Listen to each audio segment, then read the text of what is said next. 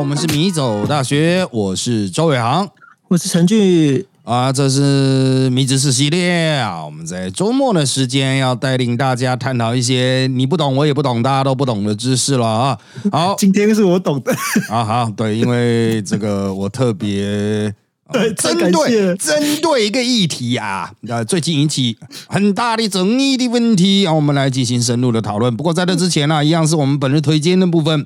本日推荐我要推荐啊，其实是反推啊，超不推啊。我什么超不推呢？eTech 的软体不是 eTech 本身哦，eTech 本身我对它没什么太大意见。但是后来有一次啊，哈，他跟我说你的 ETEC 抓不到，要去换啊，那我就去这个直营店换。换的时候，他就说啊，你你要安装这个软体呀，或会怎样子，我就安装软体。然后他说啊，你要输入车号啊，怎么样怎么样，我们会有什么停车预扣的什么的啊，停车扣款自动扣款系统，我说好好设定。设定之后哈，这个我才发现说，嗯，可是这样我其实会很不方便，因为有些东西我是要打桶边，有些东西要用其他东西缴，它都直接就自动缴掉，自动扣款缴掉了。哦，我用其他缴可能会比较便宜了。啊，因为这个现在有停车优惠很多，所以我就要解除它的绑定。我的车子我就不要用 e tag 去付路边停车费，去付县市公有停车场的停车费，我就不要啊。所以我要把它解，那我就把我的车号从软体里面，就是 app 里面删掉了。删掉之后呢？哎，继续给我扣啊！那我就想说，干怎么这样？那前几天因为我走路去这个露营嘛，哈，所以我就顺便经过 eTag 的门市，那我就去 eTag 门市说，我问他说，干这怎么回事啊？啊，然后他就说，啊啊，这个光是删除这个在 App 里面删除还不够啦，哈，那请你打我们的客服专线，我都已经到门市喽，还要打我打客服专线了哈，所以他旁边还有一支电话，我不知道这个 eTag 的远传哈，就徐家。啊，徐旭东啊，你的脑子有什么问题哈？这个都设了门市，门市无法解决，然后他的旁边有一支电话，你拿起来拨就是客服的，靠腰嘞哈。那我就在门市举起他旁边的一支电话，然后就打给客服，然后客服当然问说啊，为什么要退掉啦什么的？我就说啊，反正不方便了，我要退哦，然后。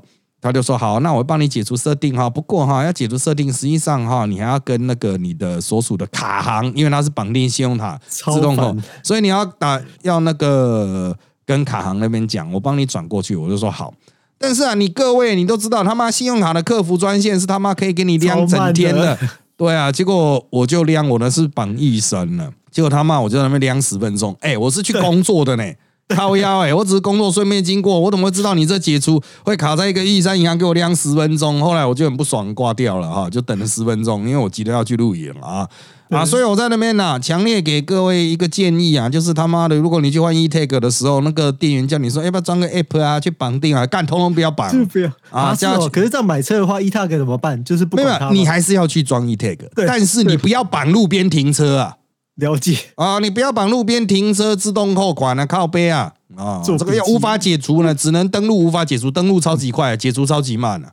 啊，这节目超有超有这个呃，这个当然他是刻意图制造这个障碍啊，哈，来让你无法解除了啊。但下次我看到啊，远通电收。或者是玉山银行的高层的时候，我保证会把他干一顿啊！你他妈，你们这群智障！那川小，我都已经到门市了，喂，你请哪个不一的客服电话？那你门市是放在那边干嘛？啊？负责跳健康操啊？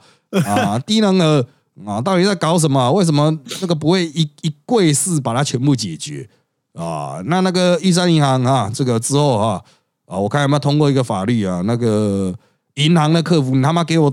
量十升以后没人接干，之后每量一升啊，有一元现金回馈啊，我们就看你能够量量多久。我之前富邦还有没有打成的？因为他每次那个 Sony 啊，就是 PS 的氪金，他富邦就会自动锁卡。富邦对 Sony 真的非常不满，所以我只要每次在 PS 要氪金就会被锁卡。我都要半夜两点打过去，然后就半夜两点还要等很久，我都觉得这到底是怎样？是欺负科长吗？啊，这是他妈的啊！你当然冲还小啊啊！这个。银行当然啦，他觉得说，哎，这个是服务嘛，人力成本嘛，然后多做了干，我们就立法啊！你他妈你给我没人接，你给我试看看，你给我生人去接那个电话啊！你说请不到员工干，给我经理起来接啊！操，经理啊，他妈给我起床！这是我本周本日的超不推啊！超虽然是推荐系列，但是我超不推 eTag 的软体绑定停车啊！请各位注意，你也不要绑啊！如果他跟你弄那个退款卢小小啊，只要电话接起来，客服接起来，干他一顿。我这周推荐的是比较宅的观察，但是这是跟我上课有关。我这一个礼拜几乎所有课程都是跟亲情有关，我也不知道为什么，就是刚好安排是这样，所以我都在使用的是最近的一部动漫，是我推的孩子。然后，因为他第一集是亲情的梗，然后我在想的是，我之前在教法律、在教伦理的时候，研究 AKB 的一个恋爱禁止条款。嗯，当时我一直很好奇，就是为什么一个公司敢直接光明正大的说，你敢谈恋爱，那个我们就那个处罚你。然后我还去查日本的法律，就是到底有没有偶像谈恋爱会被罚的原则。就后来发现，在那个日本的法律真的是那个会。因为公司的利益禁止偶像谈恋爱，所以那个当时邱永康可以光明正大喊那个恋爱禁止条款。可我最近在看，就是那个 AKB 官方宣布说，我们从来没有宣布过恋爱禁止条款，然后我就开始思考，对，就是那当年一期的那个咪奖那个风岸米娜米，他他还剃光头谢罪，然后子源还莫名其妙降格，然后大家却最有名的那个鬼头淘菜，也就也就是那个山上优雅，他在。访谈就直接说了，他因为谈恋爱被抓到，只好被逼逼的退团。我觉得，嗯，那是平行时空吗？然后我在看我推孩子，就觉得更猛的是，我，就是偶像的这个部分，他把全部的那个秘辛卖出来。比如说一个月可能赚不到两千块台币啦，比如说三十岁就必须要隐退啊。他把他整个画出来以后，我觉得漫画更猛，因为他在后面他在探讨说，比如说实境节目的走位安排，然后还有社群应用软体，还有人说的舞台剧的编编排。因为我在联大是。开戏剧学在谈论悲剧，我觉得哇，那个赤坂明超猛的，他写的东西是亚里士多德在古代用诗学的理论，就到底为什么跟漫画家要做到那么这么夸张？这是我在这周最大的观察。哦，这个恋爱禁止条例啊，这个呃，它其实是个梗，它不是这个具体的条例。啊，这是 AKB，他其实很早期，他们就提到说，到底有没有恋爱禁止条例？他们说是有经济经纪人提到这个内规，但是它并不是一个成文的东西啊，所以就他好像合约也没有列了，没有明列啊。那他后来金元刚刚把它当成梗了，甚至写有一首歌嘛啊，就是恋爱禁止条例，漫画也是对，就是基本上来说，它就是你要讲说是潜规则的其中一条也可以了。哦，就是为了维持偶像的市场哈，这个市场性，因为一定会有所谓的恋爱粉呐，对啊，这个贩卖恋爱氛围的嘛啊，所以嗯，我只能说了哈，就是对于经纪公司来讲，嗯，也是一个，就是他还是会希望你偶像谈恋爱的话，好歹你也要告诉公司，让我们可以帮助协助你转型啦，你的人设要去修订了啊，这个不然的话哈，你。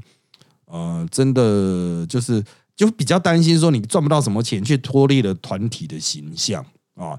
不过我觉得啊，现在你这个时代都还在讲恋爱禁止条例，就有点过期了，你知道吗？你二零零五年那个二，请二十年前你去讲那套，二十年前啊，你去讲那一套啊，Let's OK 了啊，就就算了。你现在这种时代，他妈的都已经有偶像团体会闹出那种援助交际的啊，对，之前也有吧？对，爸爸活了。啊，因为现在有“爸爸活”这种专有名词，所以啊，就是当偶像团体都会闹出“爸爸活”的那靠腰的恋爱禁止，禁止个屁毛啊！啊，这个就是我觉得其实就是要去调整人设，你要让经纪公司有能够预做准备啊，因为你你要谈恋爱，你要当家庭主妇，他都可以去调你人设嘛。你家庭主妇接下来就去接家庭主妇类型的广告啊，做家庭主妇类型的业配啊，啊，不就是这样子？但是是要让经纪公司。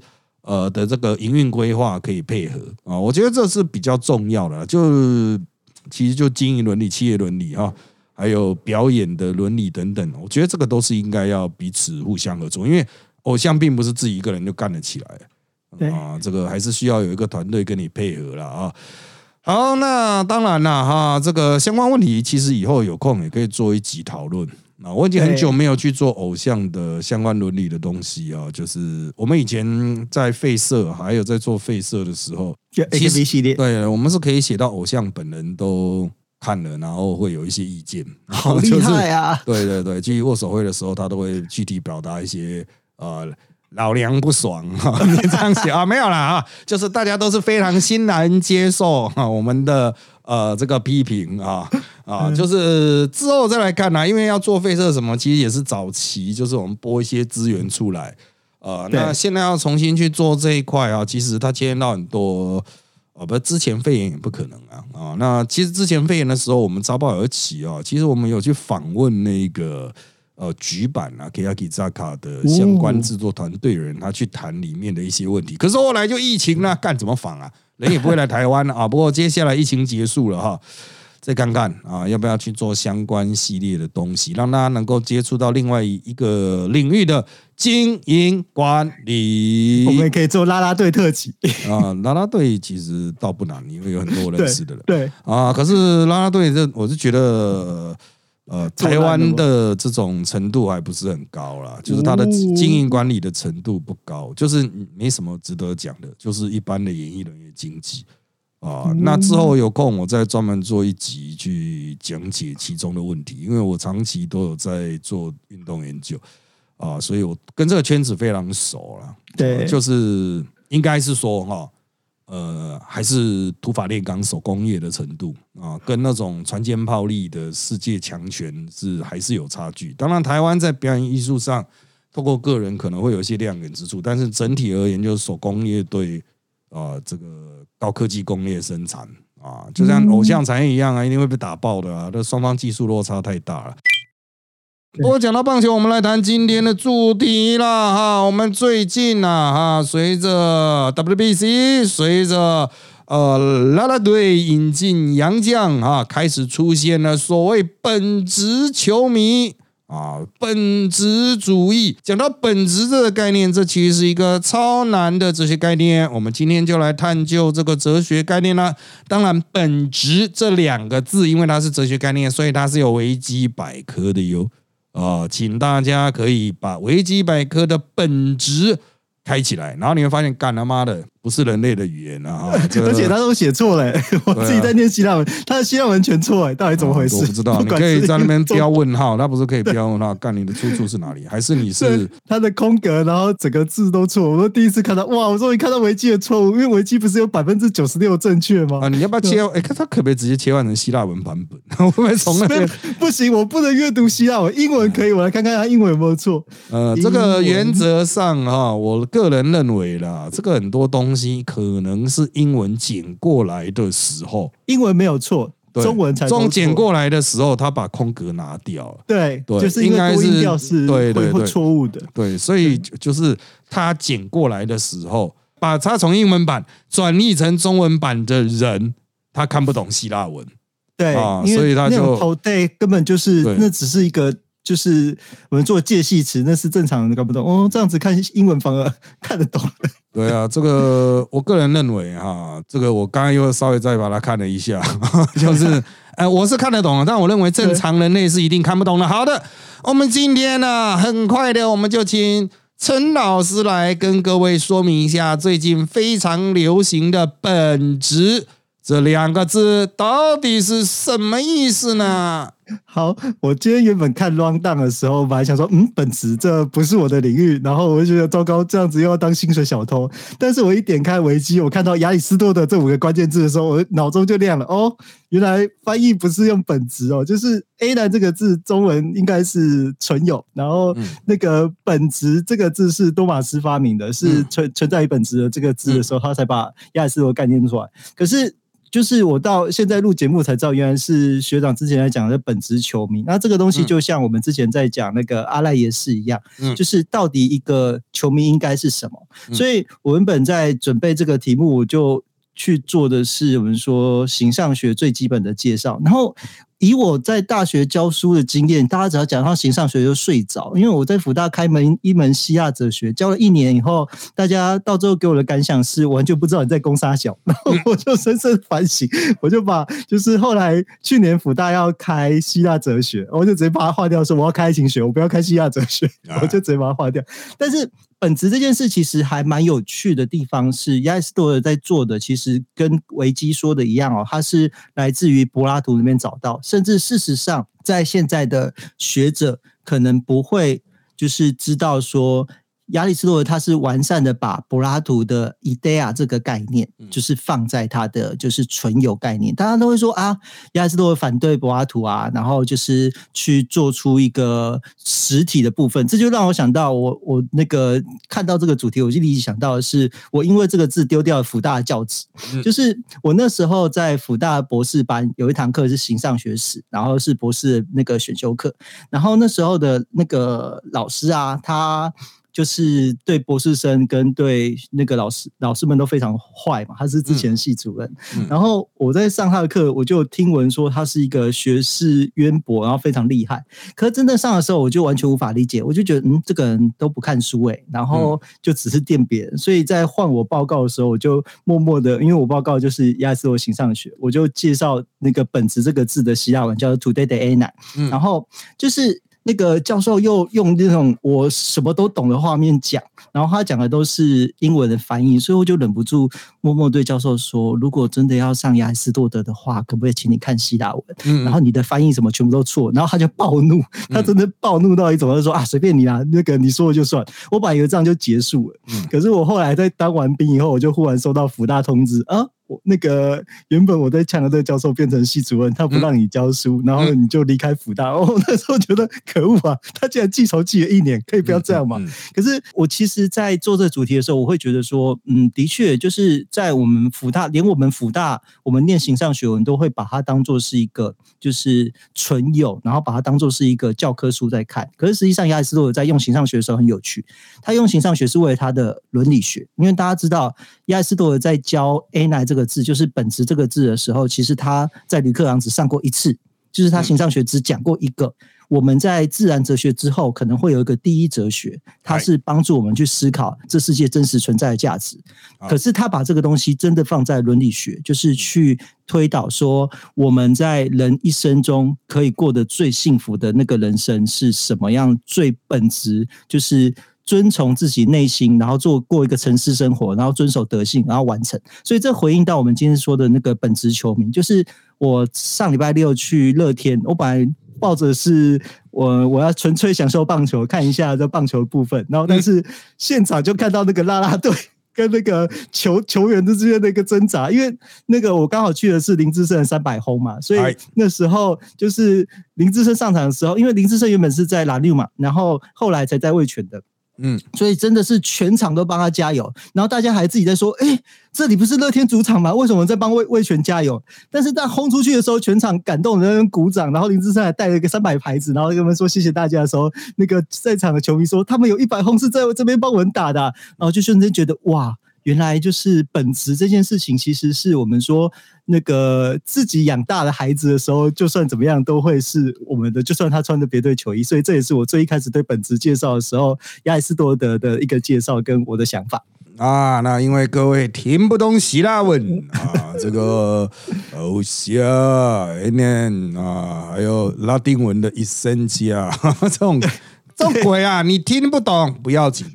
我们当我们讲本质的时候，有一个非常简单的，不是所有哲学家都接受，但是有一个很简单的理解方法啊，就是原则上是最核心的定义啊，比如人的本质啊啊，人最核心的定义啊，那你会说干，可是这也不见得会有一个标准答案。对，当哲学家讲本质的时候，他就是尝试要去帮，比如说人人的本质是什么，他就是要尝试去建立一个人的核心定义的这种感觉了。但是刚刚有提到一些词，它会牵连到存在啊，存有了啊。那存在是一个呃状态啊，存有是让存在得以存在的存东西。哇，拉丁文哎，默默用中文讲拉丁文啊，这个干他妈的没办法啊 啊！所以这个对你来说非常难以理解啊。那我对我们来说，是因为我们吃饭的工具，所以是我们是很自然把它消化。简单来说哈，就是一旦你看到这样子的定义出现了。就代表那个东西出现了，所以它哦，它是它的本质，所以它就会跟它存在有相关嘛。哦，那到底啊，这个比如说我们讲啊，本质啦，有些球迷是看棒球的本质，那棒球的本质是什么？呃，哦，这个就是棒球的定义是什么了？哦，你就从这个角度去说哦，去切哦，马上就可以让别人这个受到一番心灵的震撼洗礼。啊。那因为每个人心中想的棒球都不一样哦，有人觉得棒球是运动比赛本身哦，有些人认为棒球包括了球员啊，包括了球具，包括了球场。还有啦啦队啊，还有啦啦队啊！那小弟在下，我还包括如果没开车，还包括啤酒啊！所以 真的吗？对，我会喝蛮多的，而且是每一个现场每一个牌子都嗯喝看看，给人家哇，这个 test test 一下啊。那这个我发现棒球场的啤酒有个共通的本质啊，就是贵，看价格比较贵一点。但重点是每一个人在进入一个。语言沟通的情境之前，心中都会对于某个你的呃，比如说呃，心中浮现的名词啦，我们尽量不要使用哲学的那一种概念或共相这种鬼啊，就是比如说棒球这样子的一个词，你心中会有自己的一个定义，也就是说，你心中就会认定有一个棒球的本质了。可是这个本质跟别人心中认定的棒球的本质有一样吗？通常是不会自然一样的。啊有有些知识论者会说啊，没有没有没有啊，人类的这个好认知的世界啊，其实是共通的啊。如果有不同的意见，其实是误解啊。我们不用管这些人 啊，不用管这些人，他们已经不能说被时代淘汰了啊，但是在现代时代看起来蛮神经病的啊。但是我们原则上，大家在日常生活经验上，一定会发现很多这种本质的碰撞啊。哦，比如说什么叫做出去玩，什么叫做出国旅行。哦，什么叫做金板神？对，金板神三日游的本质是什么？啊，这个也是可以讲啊。它是有旅游嘛？一个旅游，这个旅游的本质是什么？金板神三日游一定要去金阁寺吗？但是金阁寺是金板神三日游的本质的一部分吗？啊，那如果没有去的话，算金板神三日游吗？啊啊，所以。像这一种问题啊，你马上会发现说，干大家想法不一样嘛。吃中餐，然后你看到旁边人在吃沙拉，干这是中餐的本质吗？啊，对。有些人直接喝一杯真奶，干这是中餐吗？啊，当他引旁边的梅亚说什么，嗯，我好饿哦，然后在那边吃沙拉，你会说干这是饿的本质吗？就是就饿的意思，你讲的饿的意思，这就是我们中文翻译的。请问这是正常的吗？啊，对，请问这是正常的吗？好，就是。这其实就是本质啦，职业家会去争论本质，就是实际上我们很多的日常的矛盾、认知落差、价值冲突，都跟人与人对于概念，就是对于名词的本质啊，哦，对一个词汇的本质的认知存在落差哦，存在落差。啊，我们回到棒球好了。啊，当你觉得说，哎，棒球的本质就是什么的时候，啊，别人立刻。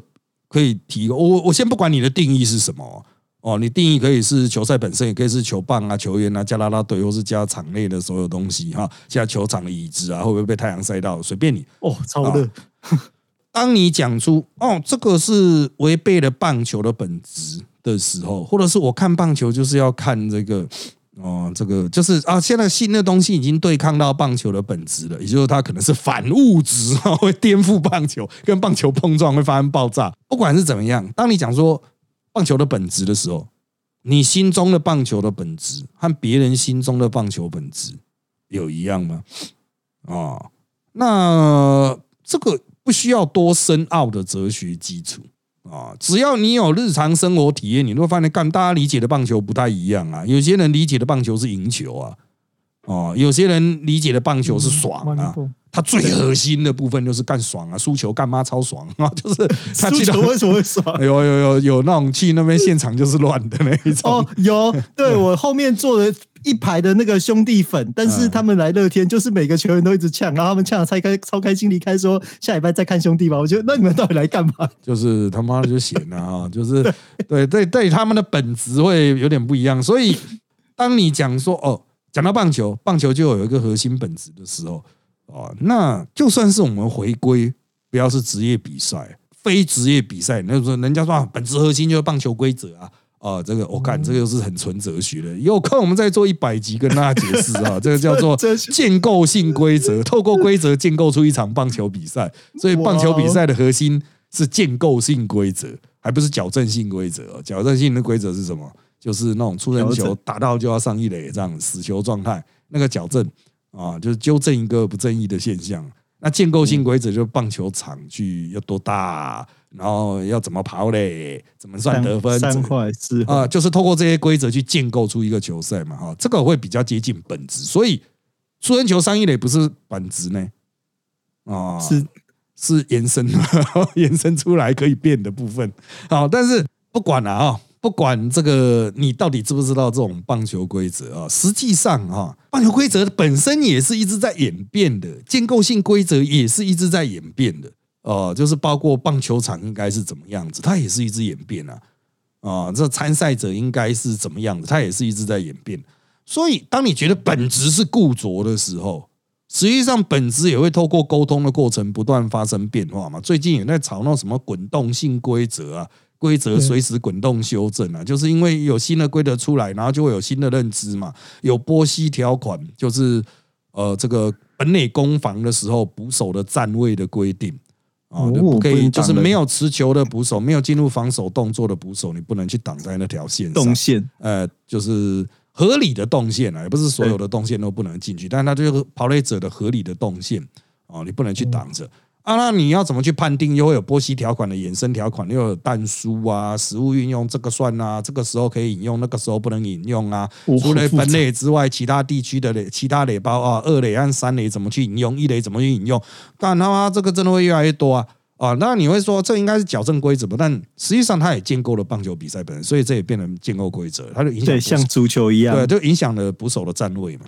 哦，根本改变了本垒的攻防。本来本本垒攻防直接敲下去的，撞的，对啊，直接把你撞飞，要么你死，要么我死啊。但是就是因为折损太大，因为大家都是身价很高的，最好不要撞，撞上去掉出来都是金币啊！干他妈的打，不只是金币，也是钻石。对啊，打打那种哥布林王一样。好，所以我们必须承认一点，本质在过往我们人类的认知中它是不变的，但是实质上透过人类的沟通。思想的交流本质是会变的，这会冲击到大多数人的尝试哦，因为你总是希望说，当我掌握一个定义的时候，定义是不动的，我才能方便使用它嘛。啊，我想到学长就是亚里士多德对于那个定义跟本质的时候，他用一个比较简单的举举法，是我们哲学系都会背，叫近类加总差，但是就是。在我西亚哲学的课程，我同学到最后都不是记得近类加总差，都他都记得柏拉图举的一个例子，因为我期中考考过一题，就是以下何者哲学家曾经定义就是人是两只脚站立的无毛动物，嗯，然后大家就会说陈俊宇都说那个人是两只脚无。站立无毛动物跟公鸡一样，我说那不是我讲的，那是柏拉图被那个迪奥尼修攻击的犬儒学派攻击的部分。但这其实就帮助人去理解，就是境内加总差，就是我们说的，因为其实没有任何的动物是两只脚站立的没有毛的动物，但是就是犬儒它把公鸡拔完毛就变了，所以棒球的本质也是接近这样，是我们说的很少。就是如果再加了这些东西，可能就不是现场看球的乐趣，或者是棒球的本质。可是如果那个存在的话，它就是个价值。所以这才是我们刚刚说在定义中的时候，就是哲学的使用方法啊。这个近内加总差，各位如果听不懂的话，就是原来的那个生物学的命名，呃，拉丁命名方法。对啊，它就是一个剑门纲目科属种啊，它种它其实就是用差。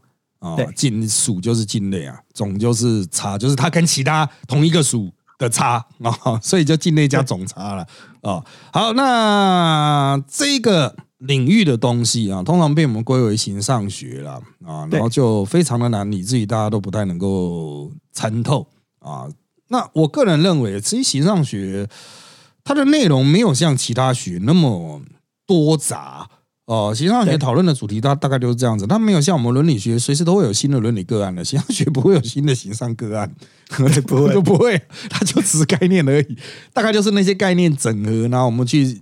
去稍微去理清说，哎哎，这个可能是这样，哎哎，那个可能 要再加一点东西，这样子哈，顶多就追加一点，那比较少有什么翻天覆地的大变化。所以我建议大家哈，哦，当你看到了这一些形上学用语啊，像我我们在这个本职的危机条目里面可以看到存在主义，当时他们被说是一个很大的哲学改变，就是存在先于本质。对啊，那那个时候你就。就是那个时代的人们会觉得哇，干这个影响好大哟。可是你已经是存在主义之后吧？啊，所以你也很多想法上就会已经早就有这种味道，就是早你早就已经是有存在主义的基因在了。那存在先于本质，它的意思我们刚才有提到嘛，本质就是呃一个可能是倾向客观的共同的定义，存在是个体的这种感觉。它的意思就是说啊，其实讲白一点就是。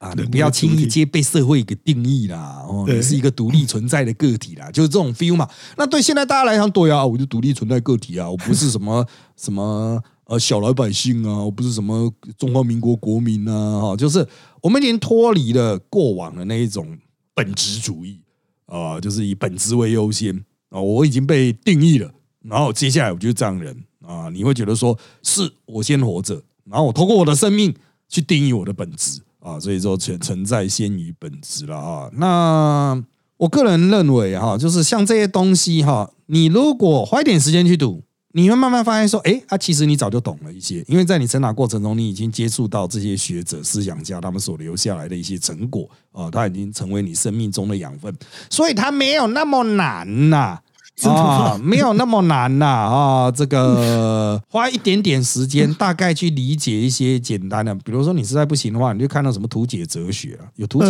那个真的很简单。尤其日本有一本图解哲学，它真的画的超好的。对对对，像那种图解哲学、图解形上学什么的，可能真的要图解，因为我觉得纯文字应该没办法。没错啊，还是要图解，让你透过一些图像去掌握，说哦，这个什么叫先，什么叫后，什么是比较大，什么范围比较小。啊，稍微有点概念，但是你不需要去背它，为什么呢？这些东西都是你一次看懂之后，一辈子都会懂了。啊，一辈子都会懂。对对对，啊，他这一辈子，你只要打通了之后，你之后就会懂。啊，就不用再去背了。啊，因为你干他妈的，虽然本质这两个词很容易被使用到。啊，但是形上学的绝大多数概念，你可能也是一辈子不太会去用到了哈，就是大概把你的大脑洗一洗，让你知道说啊。啊，原来实际上就是啊，这个本质哈，本来就会在你的生命过程中不断的被重新定义啊，啊，所以你就不会那么执着了，你都不会觉得棒球就是那个样子啊。那如果你真的是本职球迷的话，干为什么不去看青少棒，而去看少棒？干那超本职啊，啊，那个救急本棒球本职啊，啊，为什么不去干？每次我们在看那种少棒、青少棒，或是大学乱打那一种系队，啊，都没有人呐。啊，那不是本职迷，你只要看到棒球比赛，应该就很感动啊！真的啦，如果是最核心的、最精简的、最单纯的本质啊，唉，大概只有形上学家会有兴趣啦。正常，而且现在已经很少有教形上学的了啊。对啊，啊，我就来举一个最后面比较荒谬的点了啊，打棒球哈，这个有服装嘛？服装其实也是本职的一部分。棒球也要穿棒球装，你穿西装打，干他妈本职迷一定跳起来啊！好，也是，但重点是哈，什么是真正的棒球服啊？那在过去我们打球的时候，我们都会穿一个吊袜，穿一个吊袜，袜子之外啊，它会有一个就是可以踩在下面的啊，反正它就是吊袜，你去 Google 棒球吊袜这样子啊。那以前是为什么要穿这个呢？它可以在滑垒的时候保护你的那个脚踝的凸出来的部分。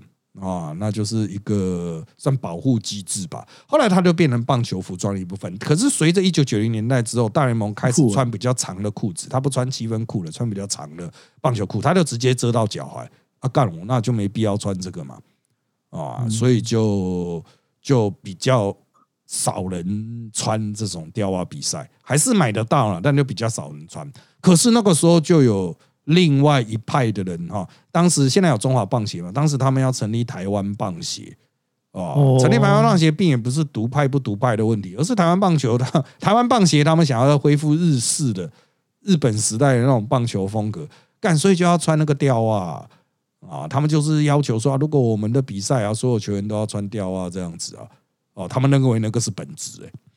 哦，那对于我们现代人来讲，说干一块贵哦，方便就好了，舒服就好了，穿那干嘛啊？如果你要保护的话，那不是裤子穿长一点就好吗？这不就逻辑问题啊？你裤子穿长一点，你就不用在那边掉啊啊！就像当兵后来就已经有那种内建内建的绑腿，就不需要外加的绑腿了。跟绑腿是拿来用枪的啊？对啊，你他妈的呢？这到底什么才是本质啊？啊，好了。啊，这个本质的议题就交给大家好好去慢慢的琢磨日常生活中的每一个小东西，你看到你都想一下，干它的本质是什么？啊，什么是它不可被剥夺的哦，真正的核心啊对，它的这个本质一存在，它就存在，有这么严重吗？那因为时间关系，我们这集内容就差不多到这边了啊，请追踪我们米走大学脸书粉丝团 YouTube 频道，掌握我们最新状况，也请在各大 Pocket 平台给我们五星好评，谢谢大家的收听，那就在这边跟大家说拜拜。拜拜。